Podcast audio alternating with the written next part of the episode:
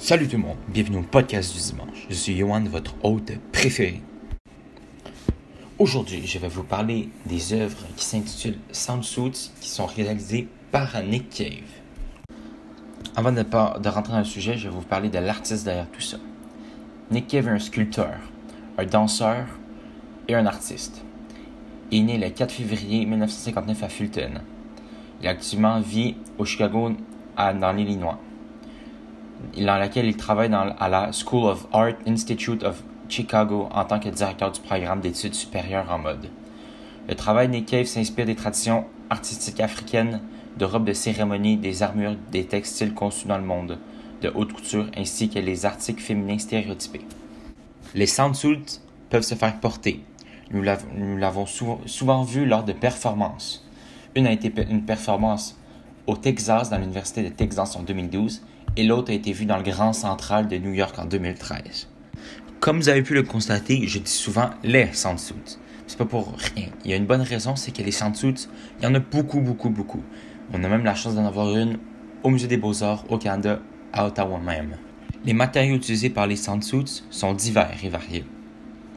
Le premier sandsuit a été créé en 1992 et a été fait principalement de brindilles de bois.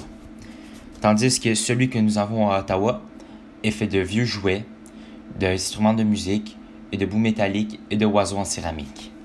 L'œuvre que vous voyez en grand sur l'affiche devant vous est le Sandsuit qui est exposé au Musée des Beaux-Arts au Canada.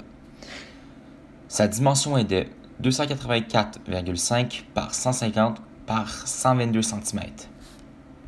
Comme dit plus tôt, les sandsuits sont faits de matériaux divers.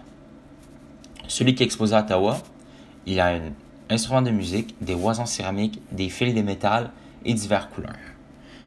Le premier sandsuit que j'ai remarqué est celui qui est exposé à Ottawa. Je l'ai utilisé pour euh, faire mon affiche car il m'a fait rappeler au démon Gokon dans Stranger Things et je trouvais vraiment que ça allait vraiment attirer l'œil d'après moi. Donc moi c'est une des raisons pourquoi je l'ai choisi parce qu'elle m'a attiré l'œil et j'étais intrigué à en savoir plus sur ces œuvres-là. Dans la vie, je suis quelqu'un qui me repose souvent la question.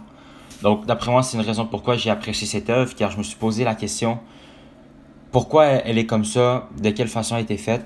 Donc, d'après moi, c'est de petites questions toutes simples qui m'ont fait apprécier l'œuvre encore plus. Donc, merci tout le monde d'avoir écouté le podcast du dimanche aujourd'hui. Euh, donc, euh, j'espère que vous avez aimé ça. Et on se revoit pour le prochain podcast. Ciao!